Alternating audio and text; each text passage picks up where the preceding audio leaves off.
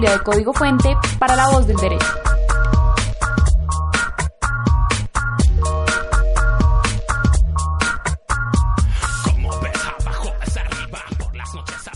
Bienvenidos a una nueva emisión de En Contexto Radio Tertulia, un programa realizado por el Grupo de Investigación Código Fuente Investigación Aplicada para la emisora La Voz del Derecho.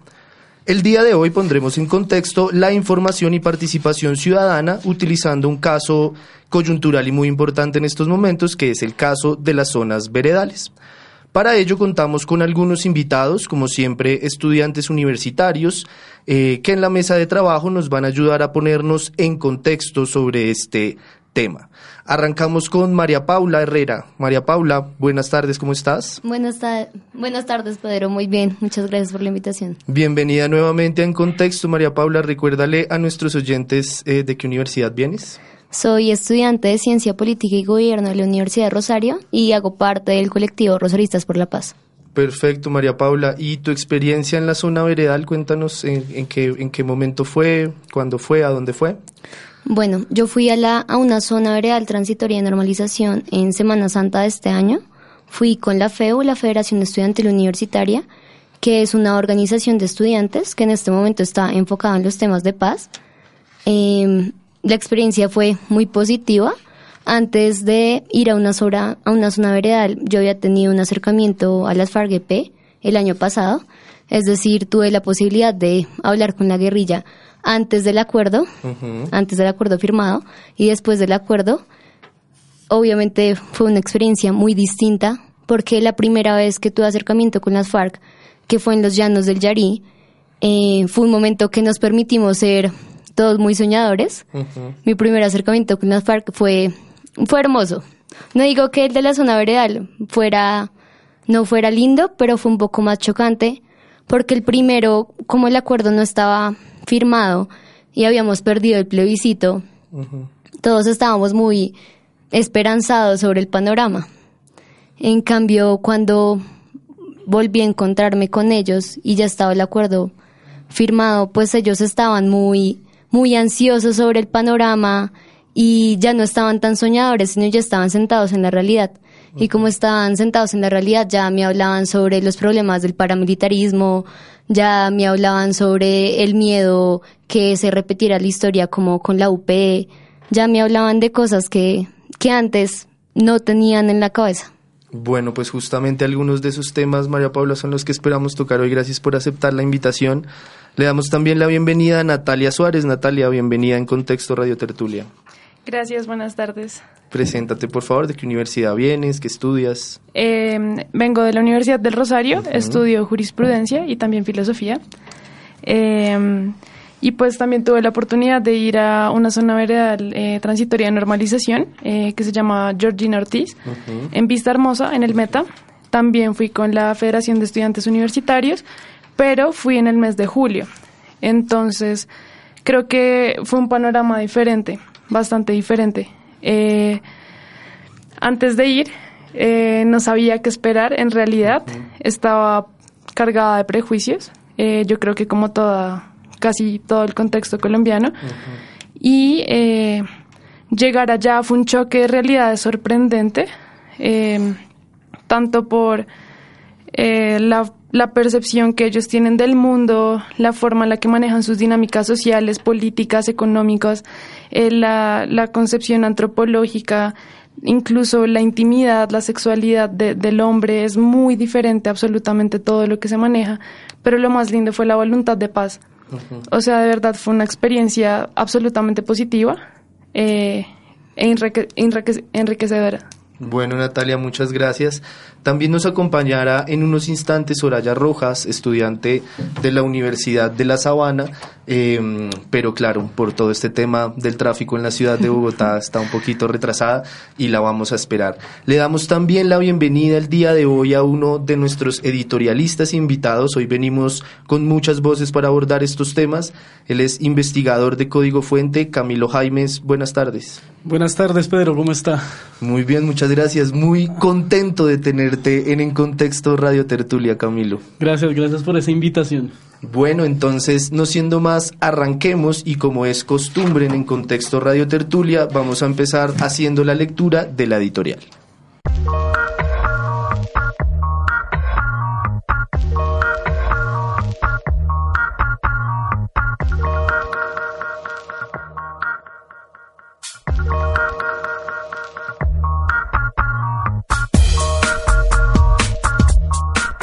Un día, Aureliano Buendía, la primera persona nacida en Macondo, olvidó el nombre del pequeño yunque que utilizaba para laminar los metales.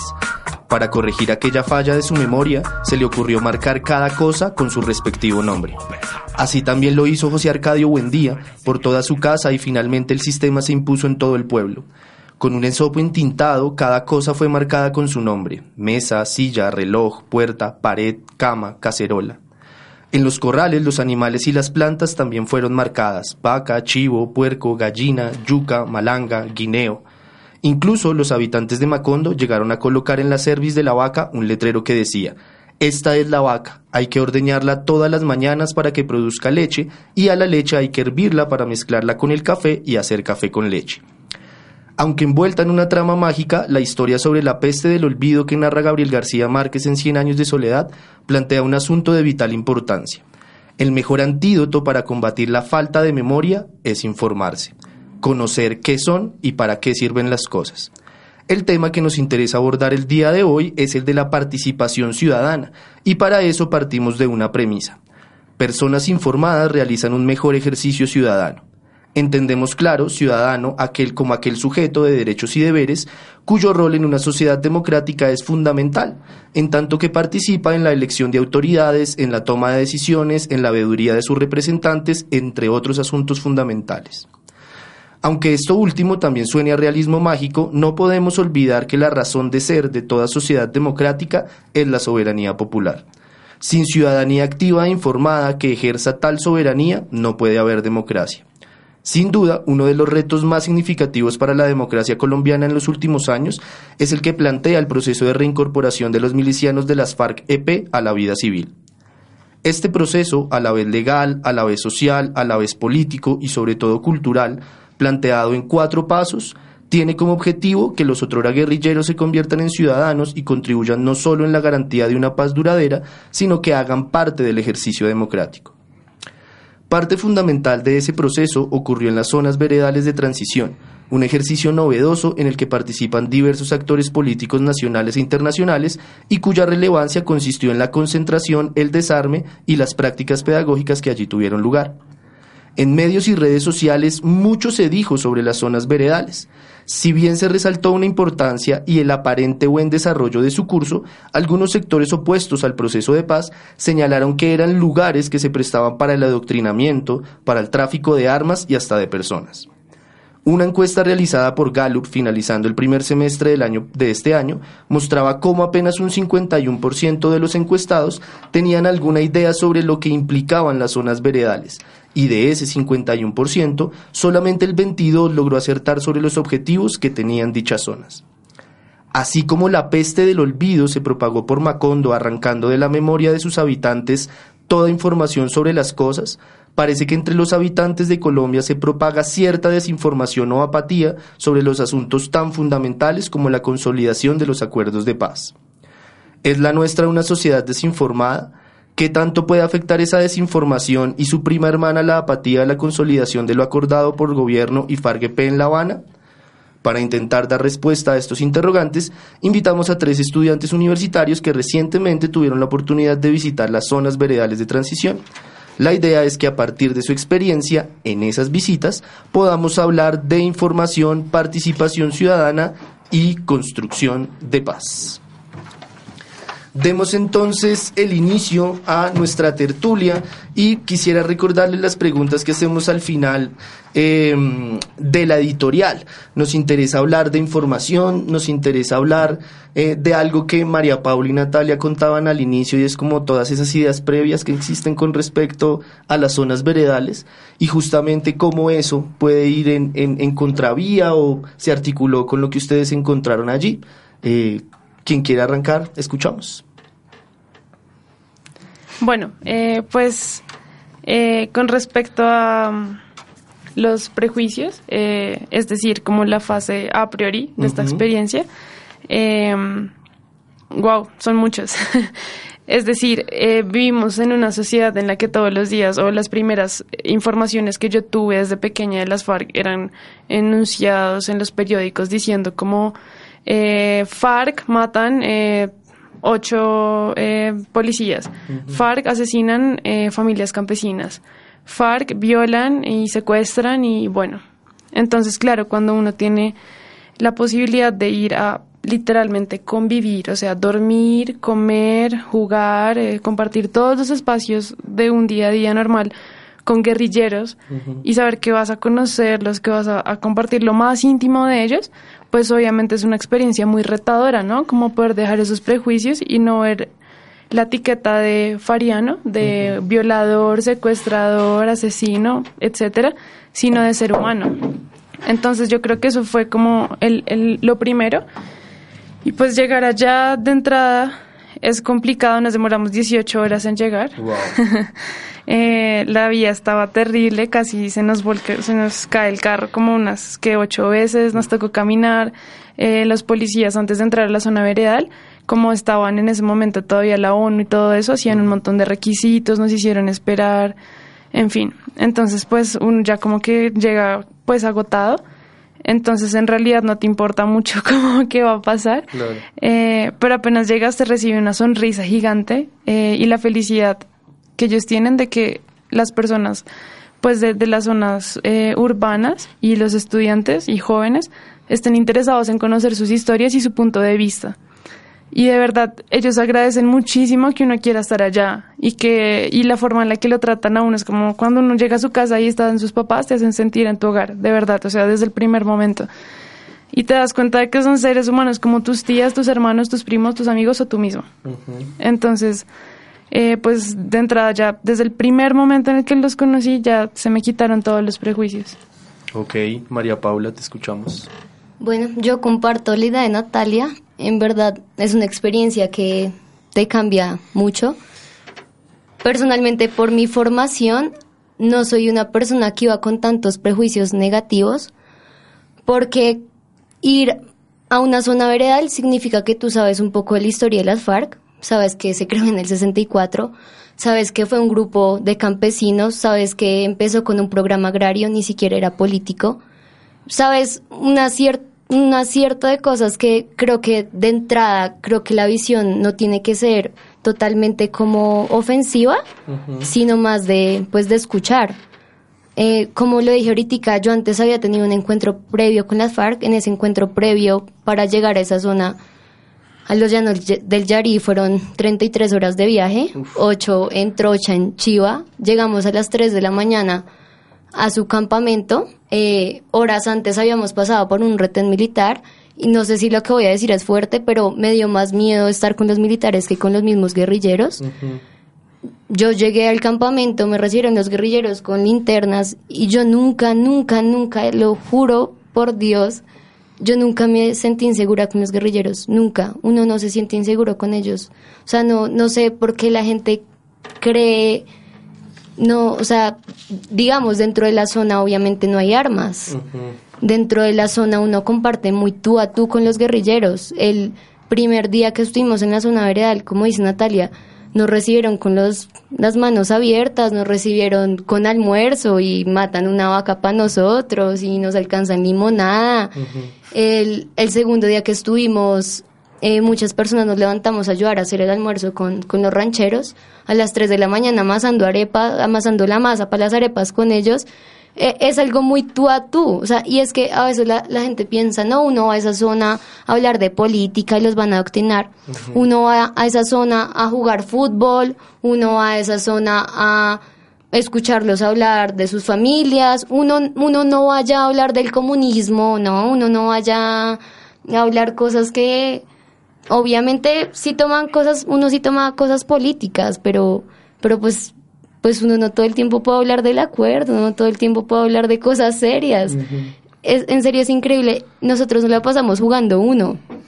Yo todavía tengo morados porque un día que estaba lloviendo nos metimos en el charco, nos tiramos al piso.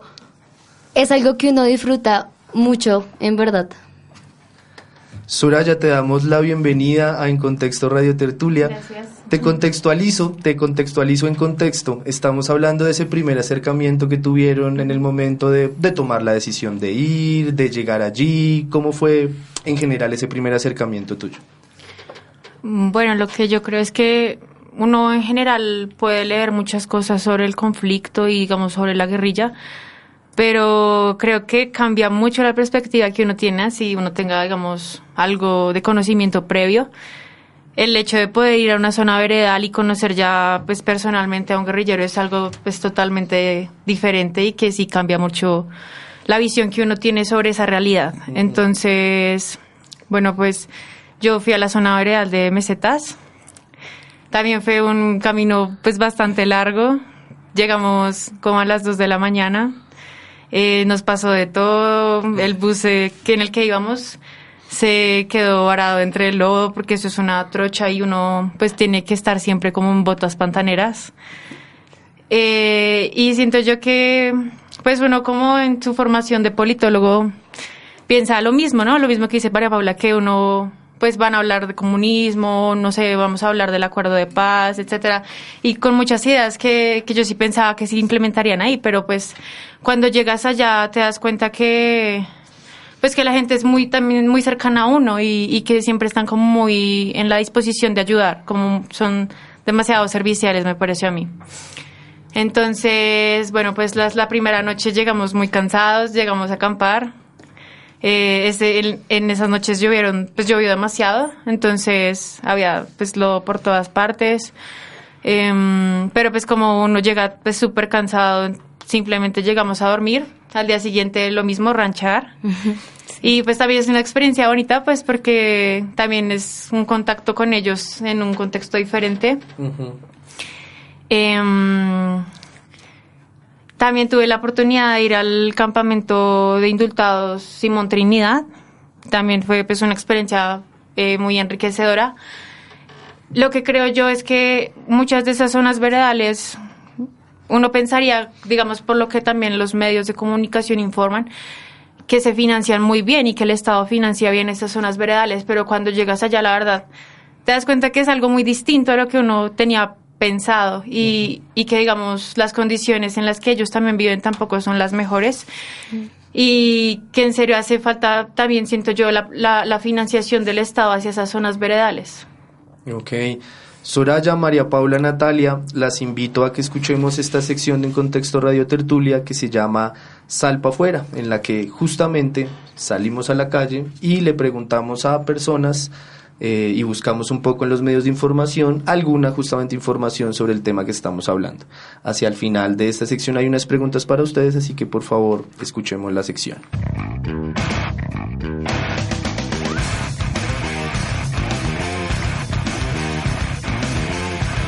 Ahora en Contexto Radio Tertulia,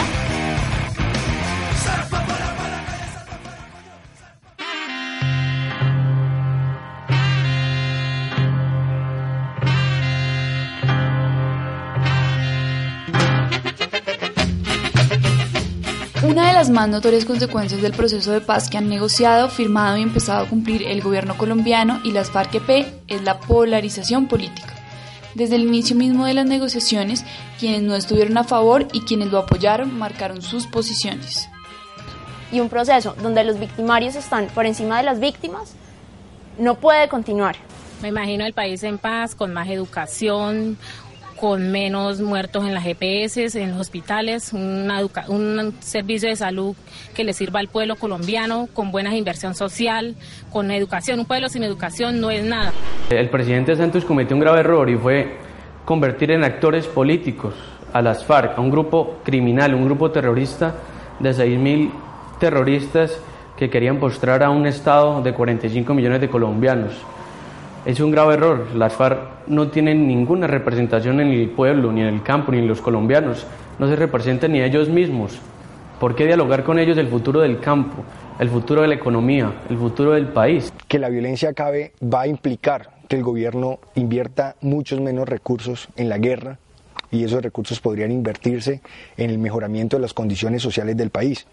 y por otra parte, si esto ocurre, eh, dejar el ambiente de violencia va a generar espacios para la lucha social.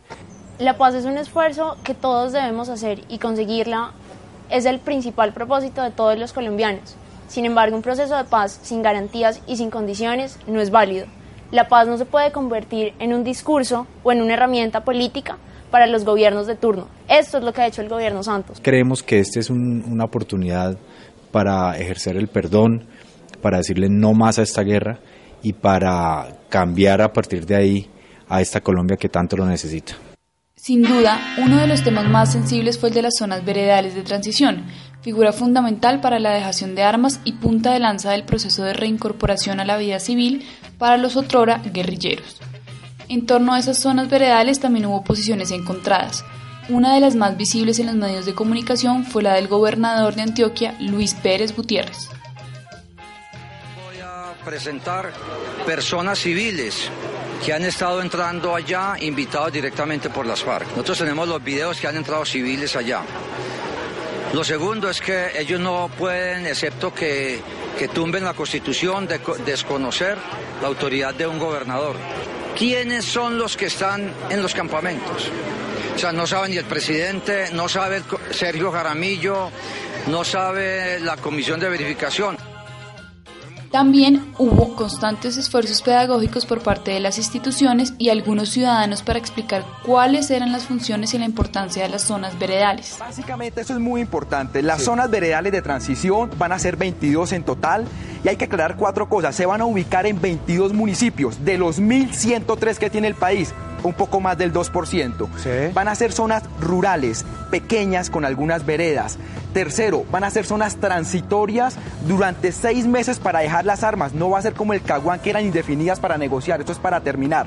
Y cuarto, habrá un mecanismo de verificación internacional donde se hará todo el proceso sobre la dejación de armas y la verificación. Buscamos tres aspectos como ustedes pueden apreciar acá.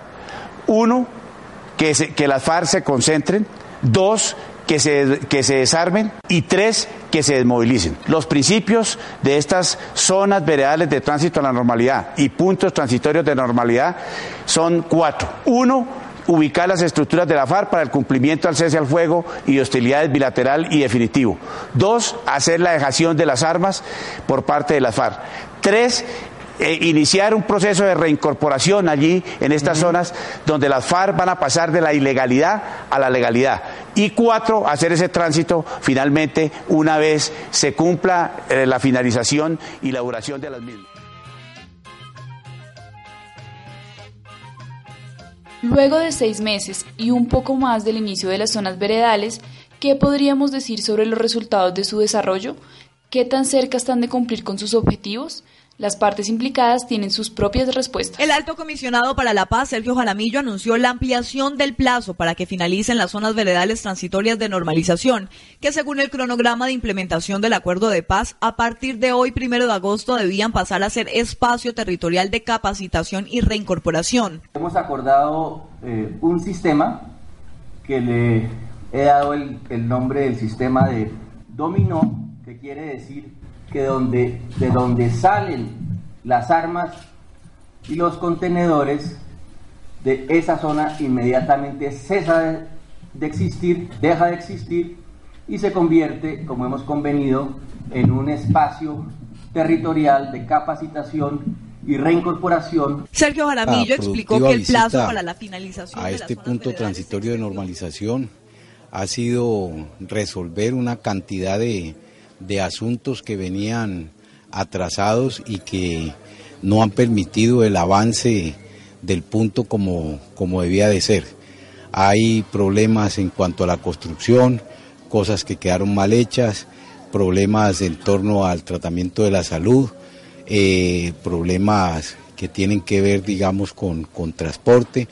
El amnistiado de las FARC asesinado era conocido como Juan Amaya. Según líderes de la localidad, luego de la desmovilización, la presencia de bandas criminales en zona rural y urbana es un hecho. Y la fuerza pública, que es la encargada de, la seguridad, de estar vigilante de todas las comunidades y todo eso, que no les vaya a pasar nada, pues se mueva. Pues obviamente eso está en, materia de investigación.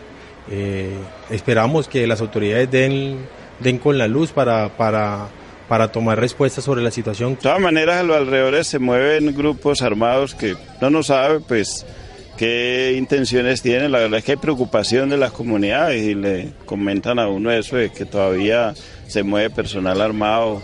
Amaya había sido indultado hace tres meses y se encontraba en proceso de reincorporación. Actualmente se dedicaba a su negocio ubicado en la calle peatonal de Ituango. Decía Winston Churchill que ante un panorama complejo, una actitud inteligente es la de informarse. Informarse para entender la complejidad.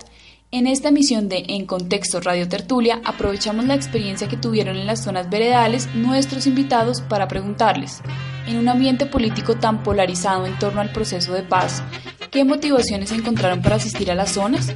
¿Qué percepciones tienen sobre las zonas veredales luego de su experiencia?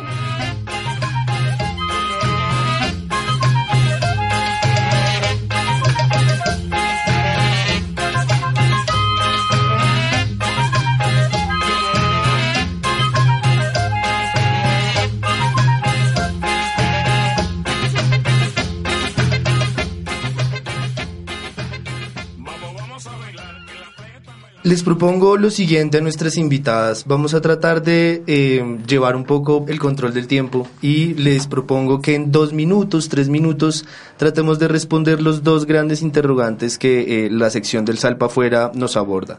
Eh, en primer lugar, algo, digamos, que tiene que ver con lo que veníamos hablando y es cuál es la motivación principal de un estudiante para ir y conocer e informarse directamente sobre lo que está ocurriendo, digamos, en las zonas veredales. Y por otro lado, también con respecto a todas estas ideas que escuchábamos, tanto de parte de la ciudadanía como de las autoridades, incluso el gobernador de Antioquia, sobre lo que se hizo, sobre lo que no se hizo en las zonas veredales, sobre todo esa percepción que ustedes tuvieron a nivel de infraestructura, lo que se encontraron allí, eh, pues si en esos tres minuticos podemos hablar, hablar de eso estaría, estaría fantástico. Empezamos por Soraya, ¿te parece? Bueno. eh, bueno, ¿cuáles fueron las motivaciones para ir a la zona? Eh, pues básicamente, como estudiante de ciencias políticas, pues siempre me interesó el tema del conflicto armado y pues digamos uno informándose a través de noticias siento que la percepción es pues bastante distinta y que muchas veces la información que también dan los medios de comunicación respecto a lo que pasaba digamos en zonas eh, afectadas por el conflicto pues sí es bastante distinta. Entonces pues surgió la oportunidad de realizar un voluntariado de paz y pues me llamó mucho la atención, más porque creo que um, uno construye paz no solo, digamos, desde los actores del conflicto armado, sino también personas como estudiantes o cualquier persona propia de la sociedad debería también aportar a, esa construcción de paz y siento que eso también permite que el debate, digamos, democrático sea un poco más enriquecedor. Entonces, bueno, eso fue como básicamente las motivaciones para ir a la zona. Eh, ¿Cuáles son las percepciones de, de la experiencia? Mm, pues siento yo que tampoco mm, lleva tantos prejuicios negativos a la, como a la, a la, visión que yo tenía de cómo serían estas zonas veredales. Eh, sí, me impact, sí me impactó bastante, digamos, la, la, la, poca financiación que siento que yo recibí, que reciben esas zonas veredales. Sí y digamos como eso también lo tratan los medios de comunicación, ¿no? Eh, digamos uno en las noticias que van a dar eh, o que, van a destinar cierto presupuesto para, para financiar esas zonas veredales y cuando llegas allá y ves cómo son realmente las condiciones, pues es totalmente distinto. Eh, también, digamos, la, la, la, personalidad de los, de los mismos guerrilleros, pues totalmente diferente. Uno pensaría que son personas, digamos, eh, bastante frías o por el mismo hecho de estar condicionados en un ambiente de guerra. Pero por el contrario, pues son personas pues demasiado serviciales, demasiado amables y que uno, digamos, asimila mucho eh, como al pueblo, ¿sí? Uh -huh. Digamos, eh, muchas personas eran campesinas eh, que, que, habían estado en esas zonas, digamos, rurales y que luego decidieron insertarse a, a, a, la guerrilla. Respecto quizás eh, a a las percepciones que ellos tienen sobre, sobre la ideología, digamos, como guerrilla marxista-leninista que se definen. Al principio lo que yo consideraba pero, es que... un, un, momento antes, eh, estamos en un punto en que estamos hablando más desde la perspectiva humana y nos han contado un poco el cambio de, de como de un poco de paradigma que han tenido. Uh -huh. eh, quisiera saber si ustedes notaron o percibieron algo sobre una palabra que se ha tocado mucho, que es el arrepentimiento. Si ellos hablan de arrepentimiento o se toca algo de este tema que dentro de la sociedad y los medios de comunicación se, se, se habla. Pero creo que es un tema complicado porque, digamos, en las mismas... Brevemente. En las, en las mismas historias pues que ellos nos contaban sobre, sobre la guerra y, bueno, historias de batallas, etcétera. Ellos no sé si sientan tanto como mmm, arrepentimiento respecto a lo que ellos han generado, ¿sí? Porque es de, de, alguna manera el fin de su lucha, de su lucha armada, el fin de la organización era ese y obviamente sí existieron muchos errores dentro, pues dentro de lo que hicieron, pero no sé si lo vean tanto como un arrepentimiento. Natalia, María Paula, ¿qué opinan al respecto? Eh, pues respecto a ese punto, yo cometí la imprudencia de preguntarle a un par de guerrilleros como, ¿usted está arrepentido de haber ingresado a las FARC-EP? Ellos pues obviamente se sulfulcaron y me dijeron, no, no estamos arrepentidos. Y es que es algo que uno nota después de, de tener la experiencia en la zona veredal. Para ellos es muy fácil reconocer, reconocerse como víctimas. Pero como victimarios es re jodido. O sea, uno llega allá y uno se tiene que acomodar a su lenguaje y uno tiene que ser muy prudente en cómo habla. Pero creo que arrepentidos específicamente de entrar a un grupo ilegal, no. Que puedan estar arrepentidos de ciertos actos, tal vez, pero de haber pertenecido a las FARC, porque ellos realmente están comprometidos con una idea, creo que, esa, creo que eso no se les pasa por la cabeza, diría yo. Ok, Natalia. Pues yo tuve una experiencia similar en el sentido en el que eh, les pregunté abiertamente cómo usted siente algún arrepentimiento y puede dormir tranquilo y siente que puede amar después de las cosas que hizo. Wow. Eh, y de verdad eran muy receptivos, o sea, no eran como no me hable de eso, no, en realidad te respondían absolutamente tranquilos, o sea, yo no sé, pero a mí me respondían muy tranquilos, generé muchos vínculos afectivos con ellos eh, y, y de hecho... ¿Qué te dijeron? De hecho, no. O sea, de hecho no sienten arrepentimiento y después tuve la posibilidad un mes después de estar con los paramilitares del Suárez eh, de Buenos Aires eh, y tampoco sienten arrepentimiento. Lo que encontré como común denominador entre estos paramilitares y los guerrilleros era que encargaban toda la responsabilidad en el Estado. Entonces toda esa responsabilidad moral que sentían la subsumían en el Estado. Y bueno, yo les preguntaba, ¿y por qué entraron a las FARC? Y me decían, no, pues porque siempre tenían una justificación que uno pues es, difícil refutarla, es decir, decían como no, pues ellos llegaron a mi casa y entonces mataron a mi mamá, a mi papá, a mi hermano, los violaron enfrente mío y pues nada, eh, yo no tenía más posibilidades, o yo era un niño y me reclutaron y no tenía posibilidad, o cosas por el estilo, pero en realidad lo que ellos sienten es como un amor profundo. Y me encontré con personas que estudiaban, en la, no sé, en la pedagógica, un señor que estudiaba eh, psicología y pedagogía, era una sola carrera, me encontré con un señor que era de Alemania, o sea, era alemán y llevaban las FARC como 15 años y era el que de hecho les, ajá, y era de Alemania, estudió filosofía y, y ciencia política en Pero Alemania. Ese no está dentro de la lista. No. Ese no está dentro del censo. Sí, y de hecho pude discutir cosas ideológicas con él y él era el que les daba las cátedras. Y bueno, en, en, pero para responder así a la pregunta si sienten arrepentimiento, yo creo que, pues según lo que me respondieron, no. Algo que se menciona sobre los objetivos de las zonas veredales en general del proceso es la reincorporación de estas personas a la vida civil o a la sociedad eh, regulada. Eh, pero con esto que acabamos de escuchar a mí me surge una pregunta. ¿Será que si no existen esas muestras de arrepentimiento tan puntuales en, en los bandos, en las organizaciones armadas, tanto legales como las ilegales, ¿creen ustedes posible o cómo ven la cosa que esa reincorporación pueda hacerse?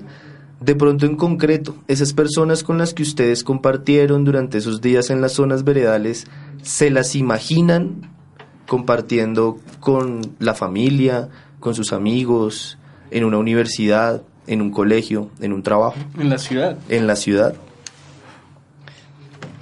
Pues yo veo varios conflictos, Natalia. pero antes quiero decir como una experiencia que tuve y fue que después de llegar de la zona veredal eh, salimos a bailar con, uno- con un guerrillero, le invitamos acá y, y fue terrible. Es decir, como que no encontraba cómo conciliar su perspectiva del mundo y su experiencia en cuanto a convivir y compartir. La música, absolutamente todo, o sea, tuvo que irse, no se aguantó más de media hora. Pero más allá de eso, eh, yo quiero resaltar dos cosas que encuentro, no sé si problemáticas, pero sí como, como un reto, pero también implican posibilidades. La primera es la, transi- la transición. ¿Qué implica esto? No? no solamente es como decir, bueno, van a dejar la selva y se van a ir a la ciudad. ¿Por qué? Porque me encontré con personas que ni siquiera son capaces de usar una cama, de usar un baño, de usar una ducha. ¿Por qué? Porque están absolutamente acostumbradas, llevan más de 19, 20 años y es cambiar toda tu percepción corporal y tu armonía con, con el mundo y con las personas y no pueden pretender que lo cambien de la noche a la mañana. Sí, implica una transición mucho más allá desde un punto de vista político o lo que sea. Entonces creo que es evaluar eso también y ser un poco conscientes de que se les está pidiendo un cambio en verdad gigante. O sea, el solo hecho de dejar las armas es brutal. Ellos me decían, un señor literalmente me decía, mi arma era mi hijo, mi papá, mi mamá y mi hermano. Y yo dormía abrazado a mi arma porque así nunca iba a estar solo. Es mucho más allá que un medio de defensa. Y por otra parte, eh, que encuentro eh, pues como un reto, es que ellos proponen desde, desde su perspectiva ideológica un cambio estructural del sistema económico y político. Y ellos piensan que desde su partido político lo van a poder conseguir. Y yo lo encuentro un poco problemático, porque pues por la misma perspectiva que mencionaba Soraya de la guerra, pues de como una guerrilla marxista-leninista que ellos se plantean así. Ujú. Ok, María Paula.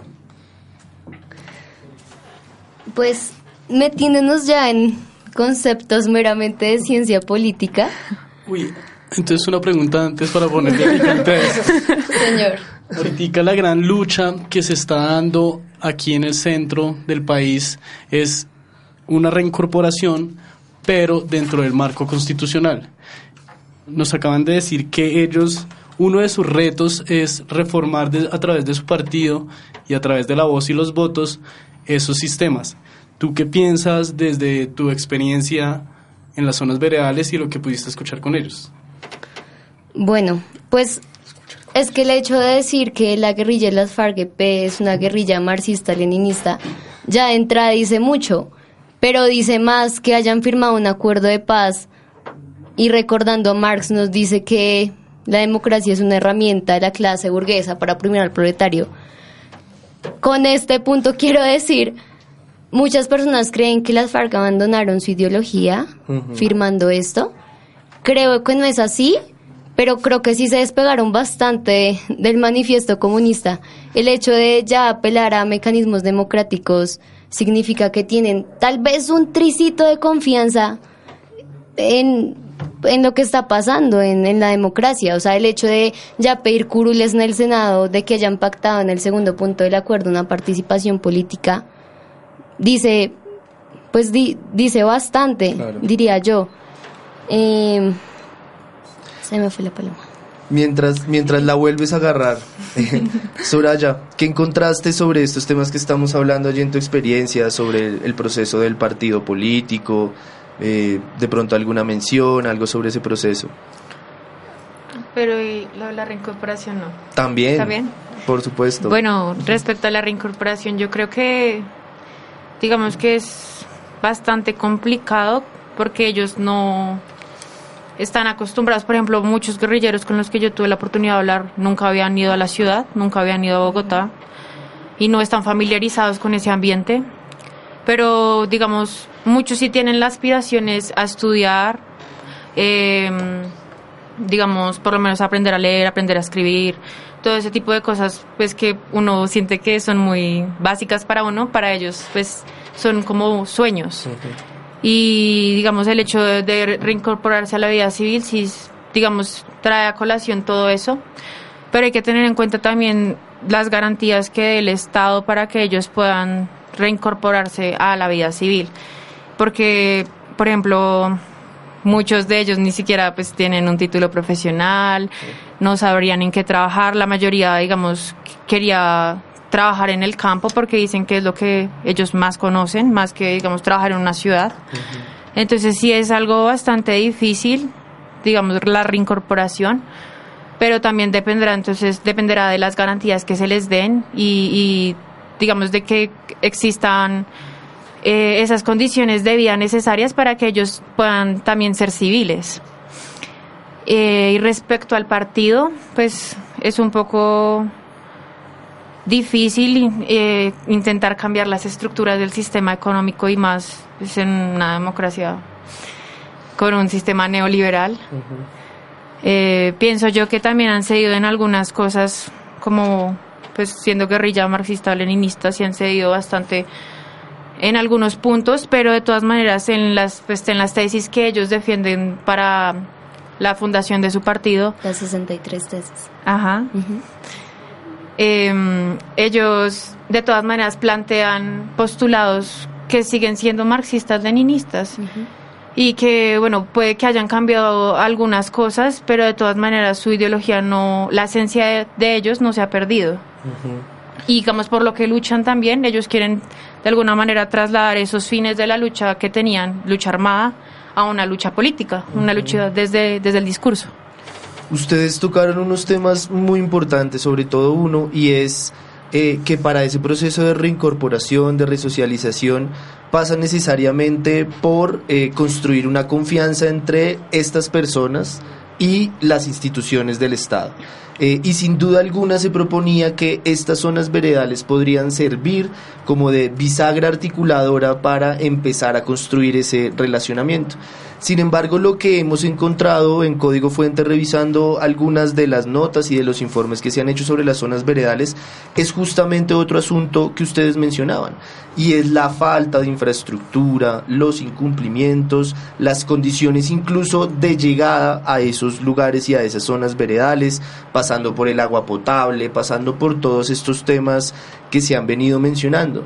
Eh, el tema que quisiera proponerles ahora es ese ¿Cómo vieron ustedes en esas zonas veredales el cumplimiento o el incumplimiento por parte del Estado?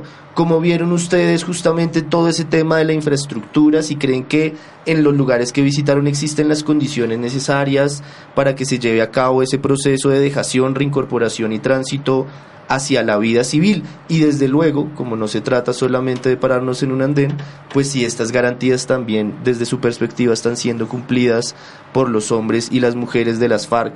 Eh, empezamos con María Paula. Sí. Pues bueno, yo fui a la zona Vista Hermosa. Resulta que antes de llegar a la a Vista Hermosa, o sea, la zona veredal transitoria de normalización de Vista Hermosa, queda la vereda la cooperativa uno sabe cuando va a esa clase de sitios, pues que obviamente no hay vías, o sea, uno sabe a lo que se enfrentaba, pero algo que me causó, me causó mucho impacto es que la vereda, la cooperativa, pues que es el, el último ente territorial que nos encuentra antes de llegar a la zona, era una vereda totalmente abandonada por el Estado. Uno no tiene memoria, pero el territorio sí que tiene memoria. Esa zona de Vista Hermosa, Meta, había sido antes zona de distensión en el gobierno de Pastrana, cosa que yo no sabía hasta que un día bajamos a hablar con la comunidad y ellos nos, nos contaron. Pero bueno, lo que iba con este punto es que es una zona totalmente abandonada y esto se demuestra solo con lo que voy a decir. Hasta hace tan solo dos meses antes de yo ir, que fue en Semana Santa, había llegado una estación de policía en representación del Estado.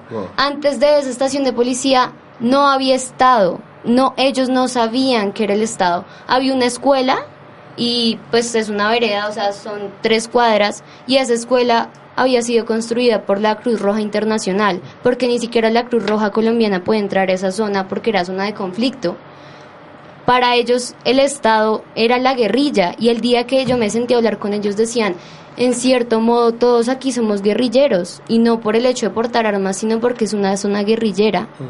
Entonces, mi primer impacto en cuanto a lo de las garantías, pues es pues no hay no hay estado allá, no hay institucionalidad, no hay bases, es, es muy jodido así, o sea, yo yo una, una aprovechando este tema que estás tocando, eh, la pregunta sería si esa falta de condiciones de infraestructura no solo del territorio e históricas, sino la falta de infraestructura de las zonas veredales, ellos lo, la, ¿cómo la perciben? Ellos lo perciben como, miren que el Estado no está aquí o ellos tienen alguna relación entre, pues era una cosa muy difícil para montarla en tan poco tiempo. ¿Cómo es ese, esa percepción de las personas que están en las zonas veredales con esa falta de infraestructura? Ah, pues bueno, eh, respecto ya un poco, o sea, comparto, comparto la opinión de María Paula, pero ya un poco más como en cuanto a cómo es por dentro de, de las zonas veredales, realmente creo que la infraestructura es lo de menos. Porque de hecho las bueno de hecho les mandaron material terrible que se llama Superboard que es cartón. Eh, el terreno es tan caliente que me desmayé un día del calor porque no hay un árbol que te tape que te dé sombra y ese cartón obviamente se calienta un montón y nadie puede dormir ahí adentro y además ellos están acostumbrados a sus pues a sus cambuches no entonces ellos son felices o sea ellos prefieren dormir ahí en el cambuche que en la infraestructura de Superboard entonces creo que esto es lo de menos. Lo que más impactante me pareció en cuanto a garantías fue que, de hecho, el Estado se había comprometido a, mandar, a mandarles los sumin- suministros de alimentos, no sé, eh, papel higiénico, ropa, etcétera. Medicamentos. Medicamentos. Bueno, pues imagínense que la carne les llegó podrida, las frutas también. O sea, absolutamente, cosas tan básicas. O sea, toda- antes de llegar a ellos tenía que pasar por los militares. Los militares se cogían las cosas. ¿sí? Entonces a ellos no llegaba nada, a tal punto que la ONU dijo como, venga, ¿sabe qué Estado? Deje así, yo lo hago. Y ahora es la ONU la que suministra. Y aún así no tienen nevera, bueno, tienen una nevera para qué cantidad de personas, ¿no? Son más de 200 guerrilleros ahí. Una nevera. Entonces, bueno, eso me parece tenaz. Por otra parte, no tienen ningún punto de salud. Su salud es un enfermero que se crió en la guerrilla. ¿sí? Y él es el que hace todo. A tal punto que él, después de más de 40 años de llevar ahí, me preguntó, ¿cuál es la diferencia entre un médico y un enfermero? Hasta ese punto. Por otra parte, eh, el acceso, llegar allá es supremamente complicado y de la, no sé, población civil como tal está muy alejado. Eh, los terrenos, como les decía, eh, no son, yo diría como, pues de pronto sí habitables, pero les faltó como adecuarlos. Y además no es a lo que ellos estaban acostumbrados. Ellos me decían, yo estoy acostumbrado a estar en la selva, ya no puedo estar más acá, eso es un desierto, es el llano, o sea, es tierra roja, caliente. Eh, pero lo que encuentro más complicado son las garantías. ¿A qué me refiero con esto? Al día de ayer se sacó una infografía revelando que van más de 22 guerrilleros y sus familiares que han sido asesinados en lo que lleva de este año. Y bueno, y ahí el Estado que, cómo funciona. Y me parece que eso es responsabilidad de todos, no solo del Estado, sino también de nosotros como ciudadanos, porque ellos, como decía María Paula, a pesar de su filosofía y su ideología, están renunciando a muchas cosas y están queriendo confiar en el gobierno, en los ciudadanos y en la democracia. Perfecto. Soraya. Eh, bueno, respecto a la infraestructura de las zonas verales, pues como ya lo había mencionado, si pues no hay duchas, no hay baños, pues allá le llaman chontos, que es un hueco en la tierra donde uno hace sus necesidades, luego lo tapa. Eh, también respecto a los medicamentos, siento yo que pues ellos decían, acá llegan meses donde el Estado no nunca trae medicamentos. Como decía Natalia, son los mismos médicos eh, guerrilleros que desempeñan esas funciones y que se encargan de subsanar esas necesidades básicas. Eh, también el agua, pues ellos, eh, el agua por lo general no es potable, sino que hay que, pues digamos, hervirla y todo eso.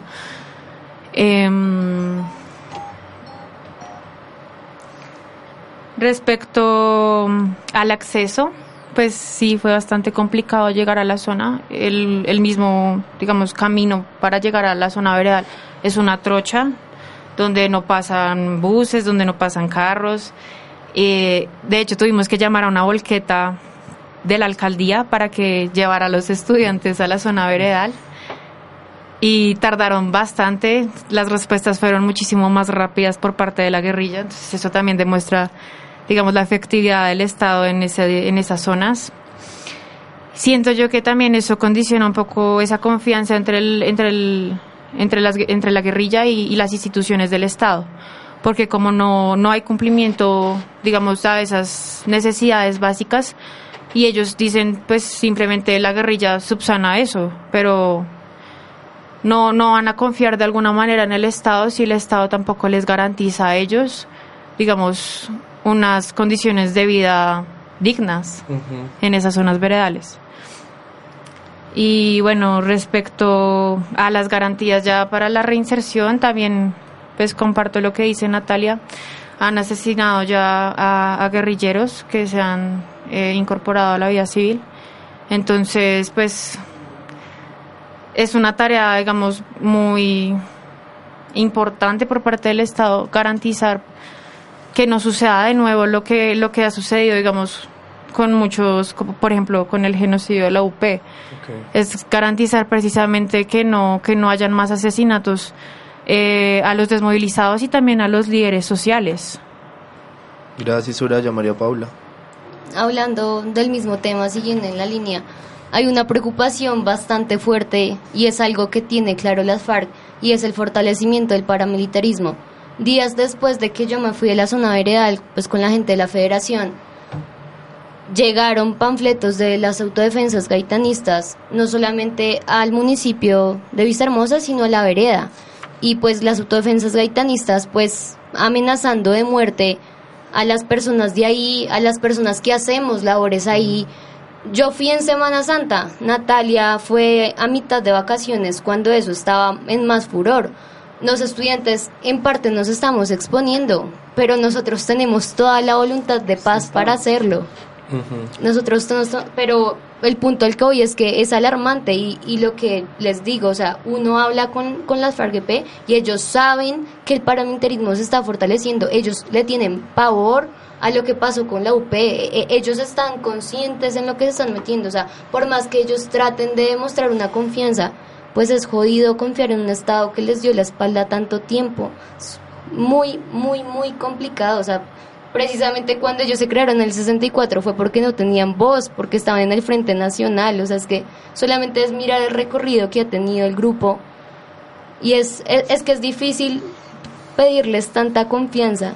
Por ejemplo, ahorita cuando estábamos hablando, perdón. Pero una, una pregunta, eh, también, o sea, lo que se está percibiendo aquí en, en la en la tertulia que estamos llevando es que un poco el Estado tiene que llevar todo de inmediato a esos lugares que han sido históricamente apartados y de muy difícil acceso.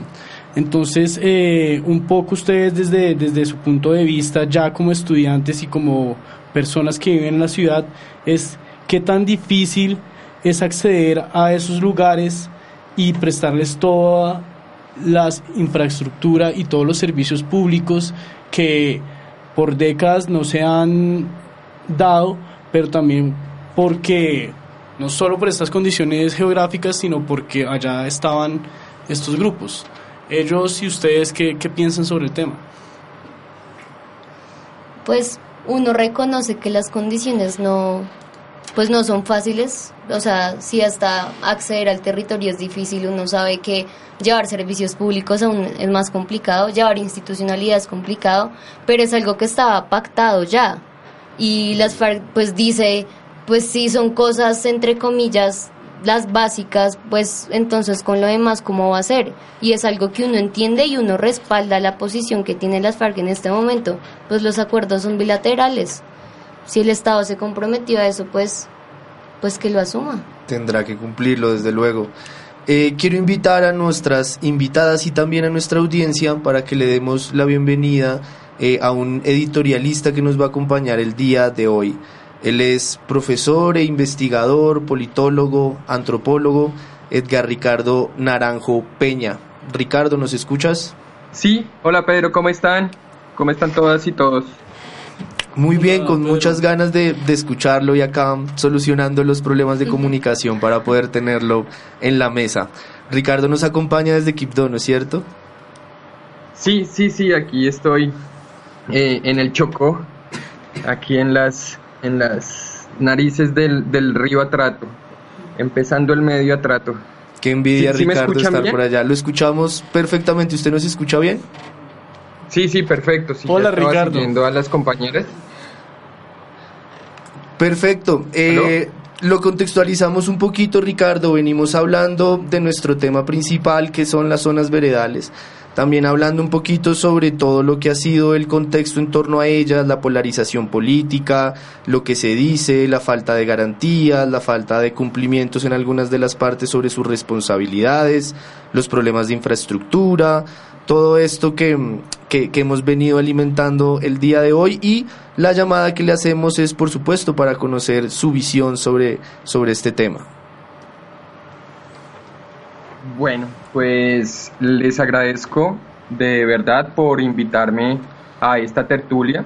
Mm, realmente estos espacios son relevantes y transversales para este proceso que estamos viviendo en Colombia, que de alguna manera, pues las nuevas generaciones son muy afortunadas eh, para, digamos, comenzar, ¿no? A cambiar de alguna manera desde la participación comunitaria popular el rumbo que ha tenido este país durante unos años ya muy difíciles. Lo que a mí me parece es un poco relacionado con, la editorial que ustedes plantean, este fragmento de, de, Macondo, nuestra realidad macondiana que, que no se superará, pero pues que de alguna manera nos diferencia de otros países y de otras realidades. Y aquí un poco la perspectiva de la desinformación, ¿no? Históricamente, eh, me voy a la historia para justificar ahora un poco el argumento que, traigo preparado. Mm, históricamente, la problemática social, política, económica y cultural en este país se ha concebido desde la lucha por la tierra. Eso es algo evidente y un elemento que han documentado autores de la talla de Stanislao Zuleta, Orlando Falsborda, Catherine Legrand y otros intelectuales que de alguna manera para identificar esta problemática conflictiva ¿no? que concebimos como el conflicto armado, pues se fueron a identificar por qué esta gran problemática pues acechaba ¿no? con gran fuerza eh, los territorios de este país. Finalmente, eh, hay una política de tierras mal diseñada, mm, mal dirigida en el sentido, eh, sin sonar a cliché, ¿no? en el sentido en que los grandes propietarios de tierra que vienen desde la misma encomienda, ¿no? En la época de la conquista, pues se han asegurado a partir de su poder político regional em, la, la, supremacía o el derecho sobre esos títulos de tierra. Entonces, eh, primero fueron los encomenderos, después fueron los terratenientes, ahora pues son las empresas eh, multinacionales que extraen también los recursos que se encuentran en esas tierras. Un poco para hilar más fino, la política de tierras ha respondido a los intereses agrarios, pero del monocultivo. Digamos que Colombia no se ha podido insertar al modelo económico eh, internacional y pues aquí seguimos viviendo en la finca del patrón. ¿Mm? Con respecto a eso también el modelo de ordenamiento territorial ha sido fallido. Eh, hemos pasado por una historia en la que existieron estados, ¿no? Que el estado del Magdalena, que el estado del Cauca, que el estado, después los departamentos, eh, sumado a esto, pues los municipios, las intendencias, etcétera, etcétera, pero digamos que son enfoques territoriales que no reconocen la particularidad de las comunidades unificadas en regiones. Por eso vemos a veces que Antioquia tiene una gran parte del territorio chocuano, por ejemplo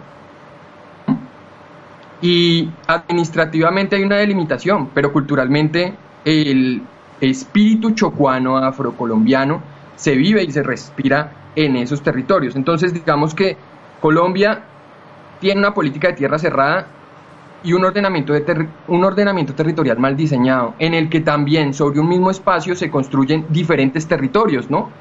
Hablemos de los resguardos indígenas, de los consejos comunitarios y ahora, aunque lo llamen de transición, están las zonas veredales, ¿no?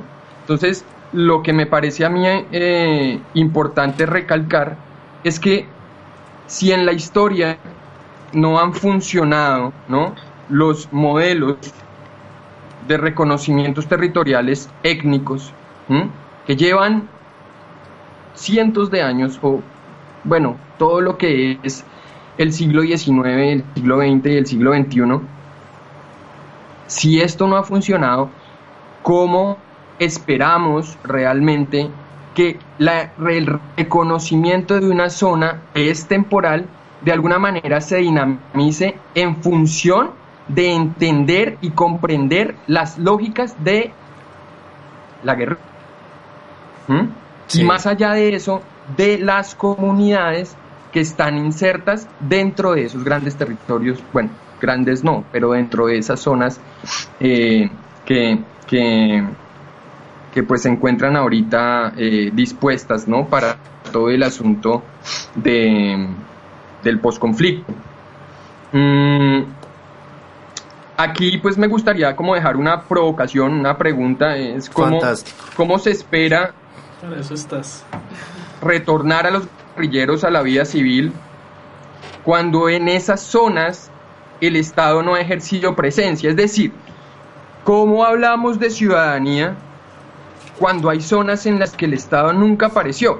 Y hay zonas en las que el Estado nunca va a aparecer Pongo el ejemplo del, del litoral del San Juan, porque ahí hay intereses de explotación de recursos y son zonas despojadas. Despojo que empezó desde la misma guerra partidista entre liberales y conservadores y se reforzó con el conflicto armado y ya los eh, las, las dificultades ¿no? que se han presentado en torno a, al narcotráfico y es la, la mancha que, que, que, tenemos que llevar ¿no? en esta historia del país. Ricardo, un proceso de transición con personas que han estado vinculadas a organizaciones armadas tendría que pasar necesariamente por un replanteamiento desde lo territorial? Sí, sí, digamos, esa es mi, esa es mi perspectiva, esa es mi visión. Mm, como sabemos, las políticas públicas y todo este asunto mm, que nos marca en Colombia, ¿no? Ya teníamos un docente en la universidad que nos decía que aquí salen más leyes, eh, salen las leyes como el pan, ¿no?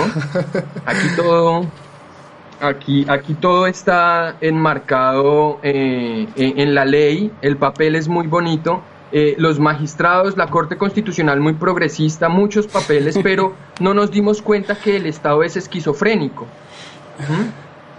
Y el Estado, además de esquizofrénico, está mutilado, porque por allá está la mano, por allá está el pie, y la cabeza a veces ni se encuentra.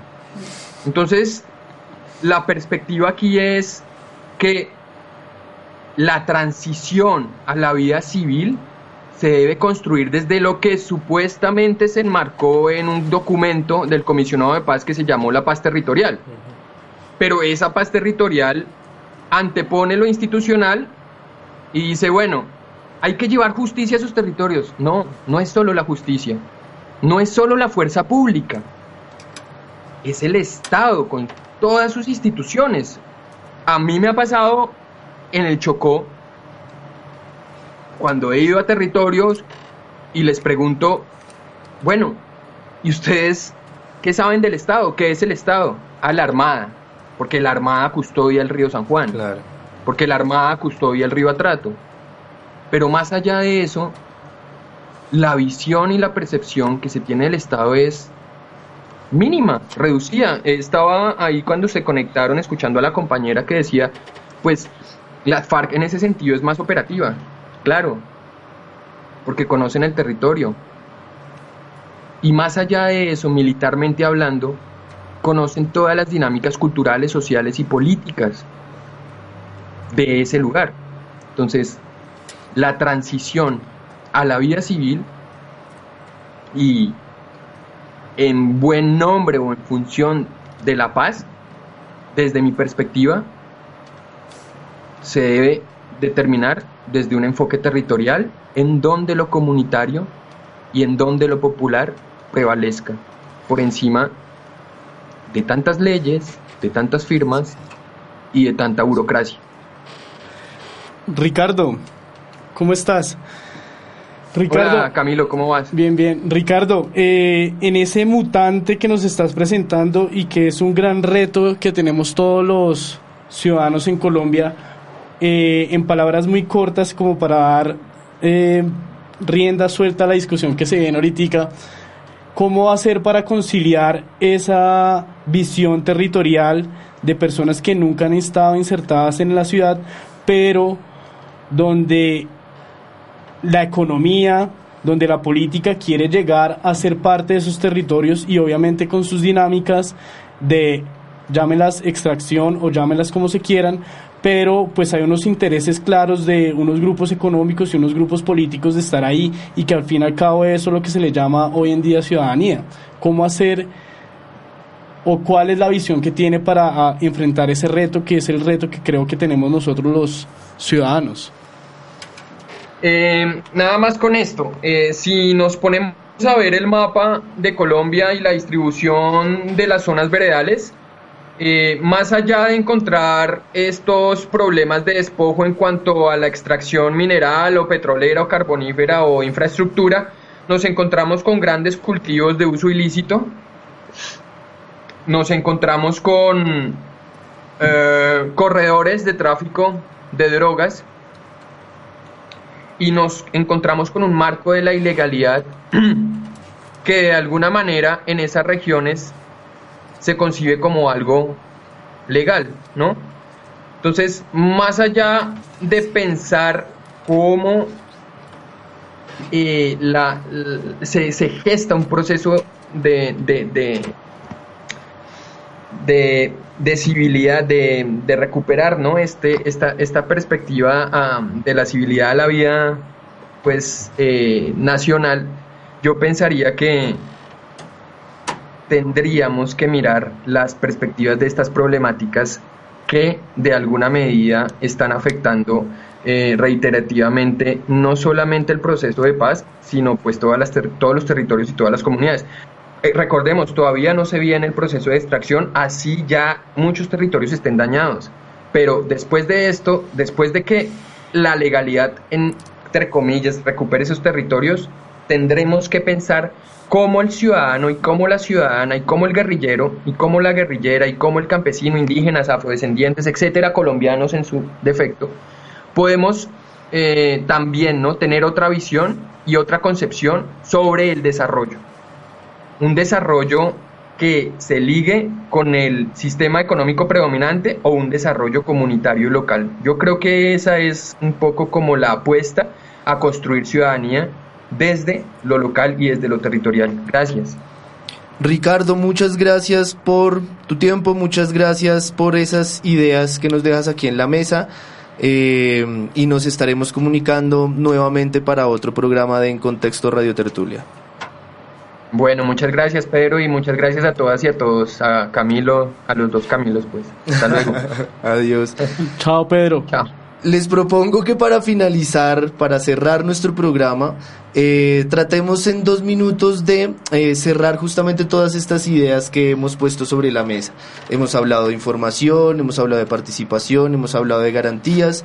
Ahora Ricardo nos dejaba un tema bien importante que es el asunto de la territorialidad, ¿cierto? Eh, dependiendo de esas experiencias que hemos hablado, de María Paula, de Natalia, de Soraya, aprovechemos justamente para abordar los que ustedes crean son los indispensables y dar la puntada final sobre este asunto de zonas veredales en el contexto Radio Tertulia. ¿Quién desea empezar? Natalia. Eh, bueno, pues eh, todos sabemos acá que la reforma rural integral y en general todo lo que tiene que ver con el campo, la tierra, titulación, etcétera, es como el punto principal, ¿no? Entonces creo que esto nos, nos trae grandes, grandes retos, pero creo que lo más importante aquí es respecto a la pregunta que nos hacía, es eh, cómo se espera retornar a los guerrilleros a la vida social. Bueno, pues creo que para eso hay que tener en cuenta el reconocimiento mismo que ellos y las comunidades próximas tienen de sí mismos, de las zonas, cómo ellos se relacionan con el ambiente, eh, cuál es la percepción de ellos de la vida, de cómo ellos, eh, cuáles son sus dinámicas, ¿no? No podemos llegar nosotros a imponerles algo cuando en realidad nosotros tenemos unas dinámicas urbanas totalmente diferentes, porque igual ellos son absolutamente rurales, ¿no? Eh, y pues creo que, eh, de hecho, digamos, hace un mes tuve la, la oportunidad de estar en el Pacífico y le pregunté a las personas precisamente por esto y la, la presencia estatal es nula, o sea, ni siquiera tienen servicios públicos, no tienen acueducto, luz, absolutamente nada y eh, más del como el 80% de la economía es solamente de cultivos ilícitos. el resto es de explotación minera, al igual que en el Cauca. Entonces, pues creo que es un problema que va mucho más allá de, no sé, de, por ejemplo, bueno, otro problema que identificaba respecto a esto de la tierra es algo que me, comunicaba la guerrillerada y es algo de lo cual no se habla mucho y es la preocupación por el medio ambiente que ellos tienen. ¿Por qué? Porque en el, en el, en el tratado lo que se habla es acerca de darle unas concesiones eh, a las multinacionales de los territorios, los cuales van a ser desocupados por la guerrilla. ¿sí? Y esos territorios van a ser prácticamente soberanía internacional que va a poder ser explotada. Y eso, está, eso los preocupa un montón.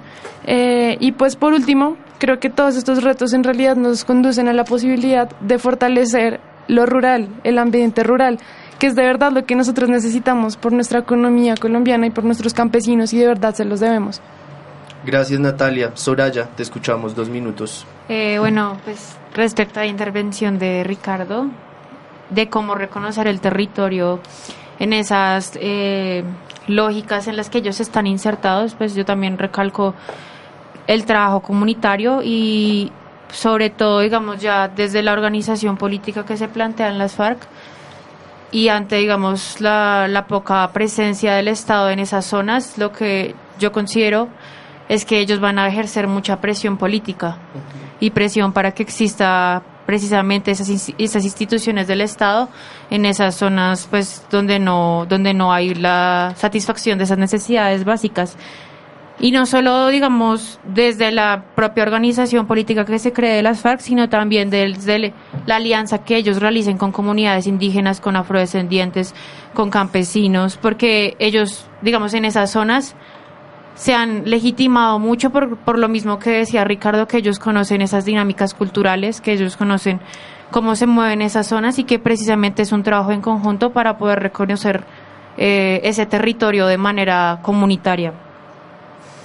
Mm.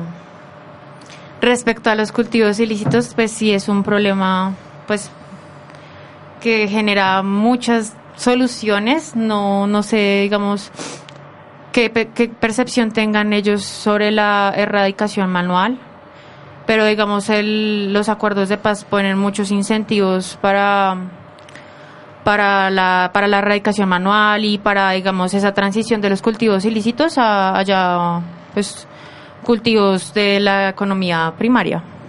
Y si es digamos una labor por parte del Estado pues bastante difícil de concretar. Y también en eso pues es importante las mismas instituciones que deben implantarse en esas zonas donde, donde no hay donde no hay institucionalidad. Entonces, esa es la, la labor también por parte del Estado y por parte de la organización política de ejercer esa presión. Gracias, Soraya. Cerramos con María Paula. Bueno, hablando específicamente de lo que nos estaba hablando él, que nos mencionó sobre la paz territorial, creo que en eso nos tenemos que apegar un poco al acuerdo como dijo Natalia, el tema principal del acuerdo es la reforma rural integral y para que se logre tal reforma, el acuerdo nos plantea los planes de desarrollo con enfoque territorial. Eso lo digo precisamente pues por la importancia del territorio y por la importancia de construir la paz desde el territorio. Estos planes de desarrollo con enfoque interterritorial son un instrumento de planificación que se van a hacer por 10 años en 170 municipios. Estos planes lo que pretenden es fortalecer el campo colombiano, es fortalecer esas zonas de conflicto donde no ha llegado el país. Creo que si nosotros nos apegamos al acuerdo, hay muy buenas cosas. El problema va a ser desarrollarlas todas. Pero hay, hay muy buenas cosas que creo que se deben impulsar y pues aquí estamos nosotros tratando de hacerlo. En cuanto a lo de la reinserción, es un tema muy complicado porque no solamente es una reinserción civil, sino todo lo que eso, eso lleva, una reinserción socioeconómica, política, psicológica, porque incluso uno después de, de ese voluntariado llegar acá uno llega con un choque de realidades. Yo por lo menos estuve muy choqueada mucho tiempo.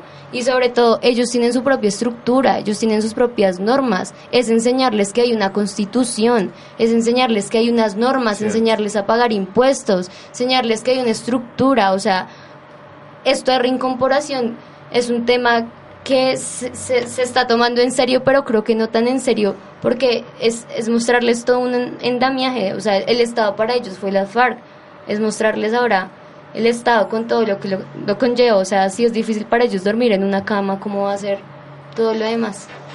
María Paula, Natalia, Soraya, muchas gracias por su participación hoy en Contexto Radio Tertulia. Fue un placer tenerlas, escuchar sus opiniones, escuchar sus experiencias con las zonas veredales la participación en este programa. Los micrófonos están abiertos para ustedes siempre que lo quieran. Nosotros somos Código Fuente Investigación Aplicada, haciendo en contexto Radio Tertulia para la emisora La Voz del Derecho. Nos escuchamos luego.